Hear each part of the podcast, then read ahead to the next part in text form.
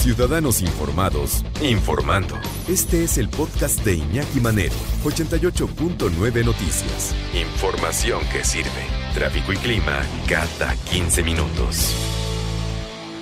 Ya está aquí Ana Estrada, especialista en temas de desarrollo profesional y personal, orientación vocacional y laboral, directora y fundadora de Brújula Interior. ¿Cómo estás, Ana? Qué gusto saludarte. Bien, Iñaki, bien. Con esa introducción ya todo bien, ya arrancamos bien el tema, ¿no? Sí, no, porque es, un gran tema. Fíjate que cuando yo estaba en la prepa, eh, nos ponían una clase que era orientación vocacional. Nosotros le llamamos orientación vacacional porque realmente no, no entendíamos nada. Nos hacían ahí una batería de exámenes psicométricos y resulta que el cuate que le gustaban los animales salía bueno para ingeniería, ¿no? Entonces, era un completo desastre, ¿no?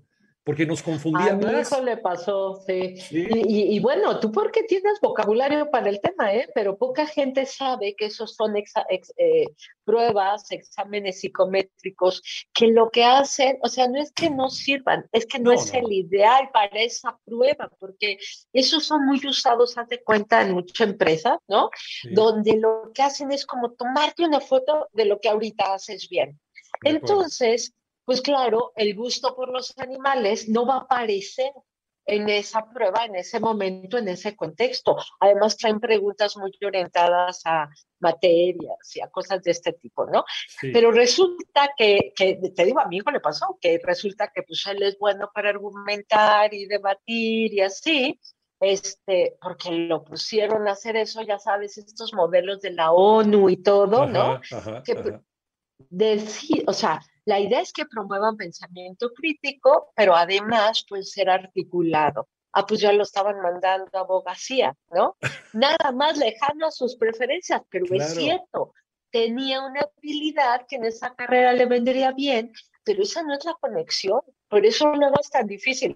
De verdad me dio risa con el que de la orientación vacacional, porque desgraciadamente es de esas materias que aún las prepas, las, las universidades que se toman el tiempo, la energía para decir, oye, vamos a orientar, ¿no? Al hacerlo de esta manera pierde credibilidad. Nos hemos trabajado de cuenta con chicos que de repente te dicen, ay, a mí me salió, me dijeron que aplicar, leí un libro, que aplicar que yo me lo fuera a imprimir, ¿no? Me salió un reporte así o un reporte, ya sea grande o chiquito, es que no importa. Eh, pero lo que me decían en las carreras que eran mis opciones, pues no, no era lo que, o sea, para nada es lo que a mí se me antoja. Y fíjate que antes, pues estábamos menos conectados o valorábamos menos este tema de lo que a mí se me antoja, mis preferencias, pero los chavos están súper conectados con eso, ¿no? O sea, casi te diría que es así como prioridad uno, dos, tres, o sea, sí lo toman muy en cuenta. Y eso hace que entonces se genere una relación, se pierda la confianza en la clase, en la intervención y en la recomendación, ¿no? Pero hay que decir que las mamás son la mejor apuesta, yo diría, en base también a nuestra experiencia, para, para intervenir a tiempo en aquí. Y cuando ya el tiempo se pasó, pues para de todas formas hacer un ajuste, porque tú puedes decir, no, pero lleva la mitad de la carrera, pero la mitad de la carrera son dos años a lo mejor, pero es que eso es lo que va a ser el resto de la vida. Claro. Y lo elige más. Totalmente. Entonces, siempre hay camino, ¿eh? No estoy diciendo que, que, que, claro, vota dos años para nada hay que ver, a veces con dos años, eh, a lo mejor estás en una de estas carreras que tienen tronco común y tienes un montón de opciones todavía para elegir, o no, pero en la misma universidad te reconocen ciertas materias ya y no es pérdida total.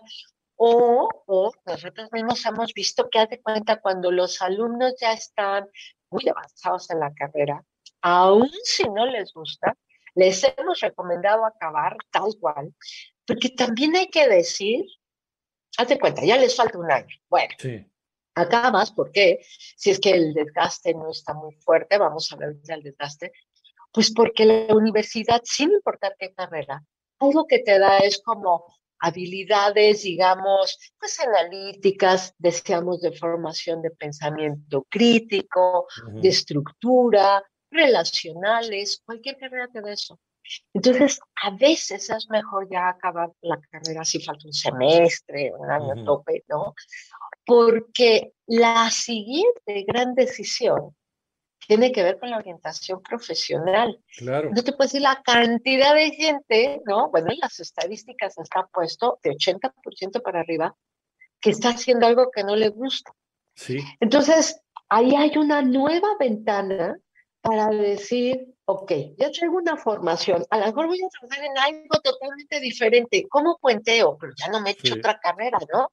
Que es un montón de gasto en la casa, ¿estás de acuerdo?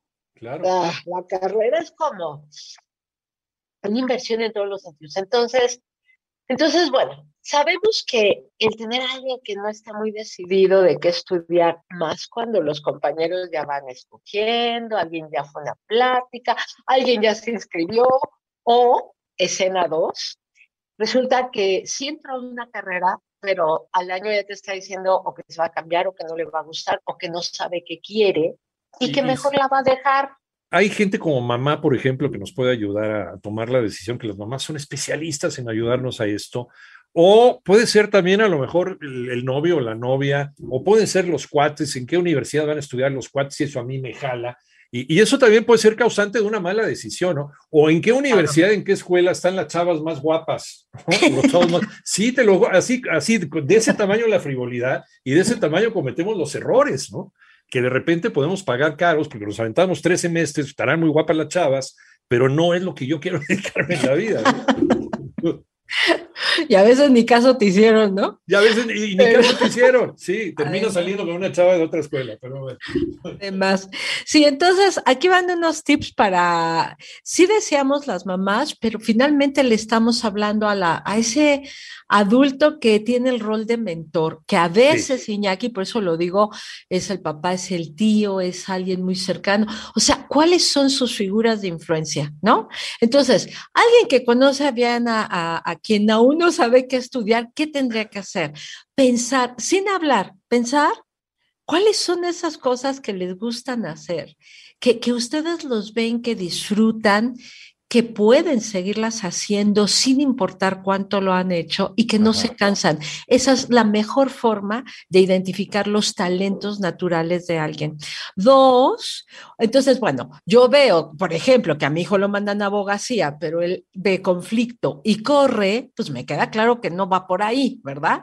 El abogado vive en el conflicto, para eso lo contratan. Pero en cambio veo que se le dan otra serie de cosas, bueno, ahí podemos empezar a evaluar carreras.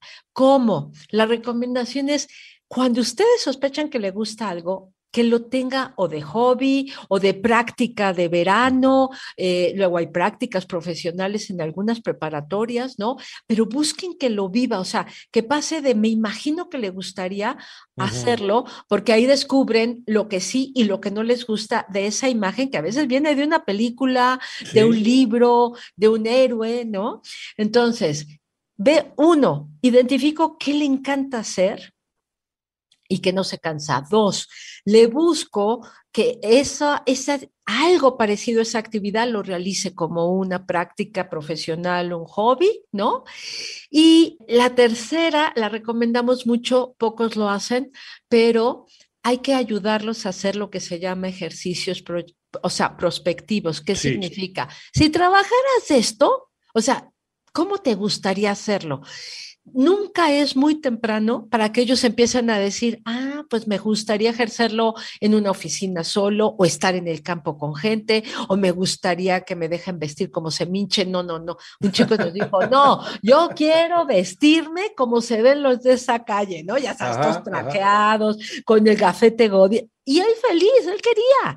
Entonces, cuando ellos empiezan a imaginar eso, hay dos cosas que puede cruzar este adulto mentor o por supuesto un coach, alguien experto que lo haga, pero el chiste es ayudarlos a cruzar la variable de las cosas que les gustan con la variable de un trabajo posible que sí les, se les antoje ejercer, para que entonces no venga de que me encantó la carrera, ay, pero trabajar de esto no me gusta, que también hay muchos. O al revés, ¿no?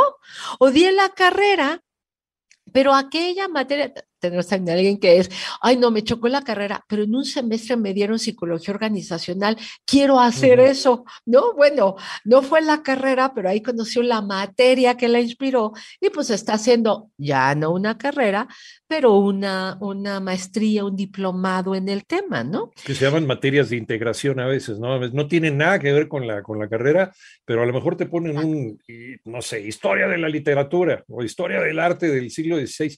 Y, eso es lo que, lo que te fascinó esa clase. Entonces, no, a ver, yo estaba equivocado y me meto a estudiar no sé, eh, artes plásticas. Totalmente, y el ejercicio prospectivo en lo que es muy bueno es en que no te deja en el limbo de quiero hacer algo, que luego busco un coach porque estoy frustrado de que no me puedo pagar mi vida. O sea, hay que encontrar ese, ese punto medio entre me gusta lo que hago, digamos la mitad de las actividades un poquito más todavía mejor, nunca es el 100%, y puedo vivir de eso. Si no atienden las dos variables, se va, eh, eh, solo están pateando la pelota para adelante. O sea, a lo mejor ya no se va a frustrar por lo que estudia cuatro años, pero se va a frustrar porque más adelante no se puede mantener o porque ya, ya detallamos ahorita muchos escenarios, ¿no?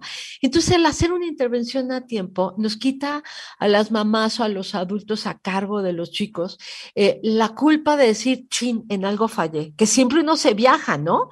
¿Cómo es posible que no sepa que estudiar seguro algo hice mal? No, no hicieron nada mal. Hay muchas opciones afuera, la oferta los paraliza. Hay casi 3.000 carreras. Y ahora ya te mezclan ingeniería con licenciatura, con cómo sabes de qué vas a vivir y de qué vas a trabajar. Hay que, esto ya no se elige así en una tarde tomándote un café, ¿no? Esto ya es de meterle tiempo, claro, tiempo de calidad, ejercicios bien hechos que los ayuden a conocerse y empezar a tomar decisiones maduras, ¿no? también es la primera decisión importante que tomamos en la vida.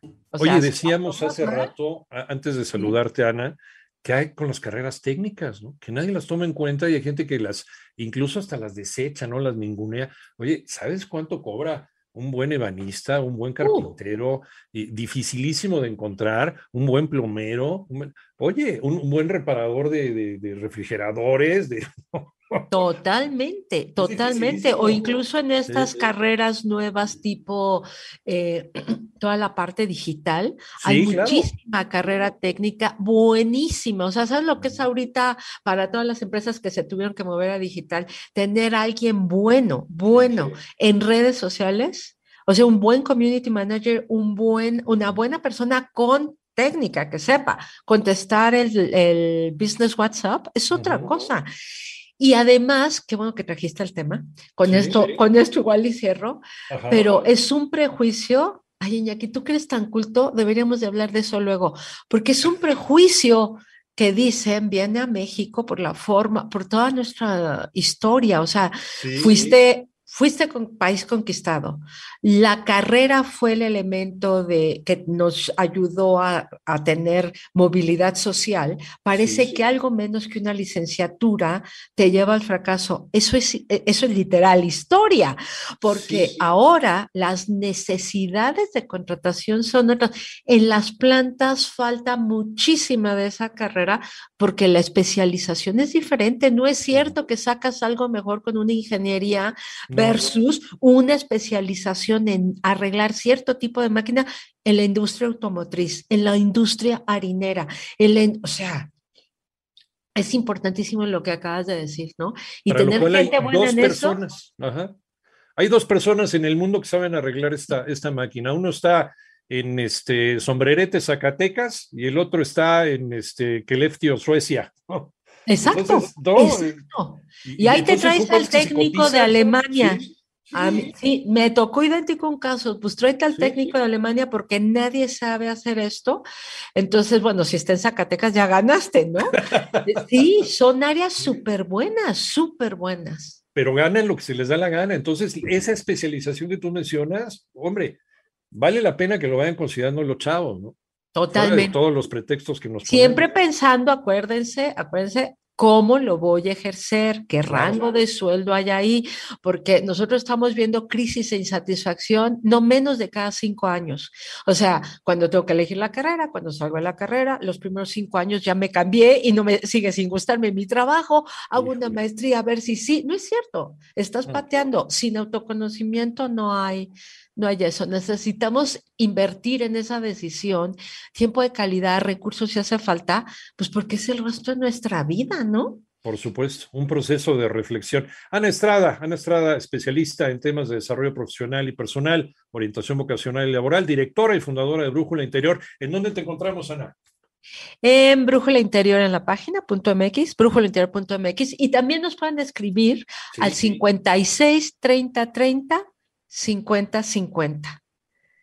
Cualquier duda, ahí los vemos. Ahí está, y bien fácil de aprender. Muchas gracias, Ana, como siempre. Y estamos pendientes, le ponemos pausa, ¿eh? Claro que este sí. Ahí no sé. claro que sí.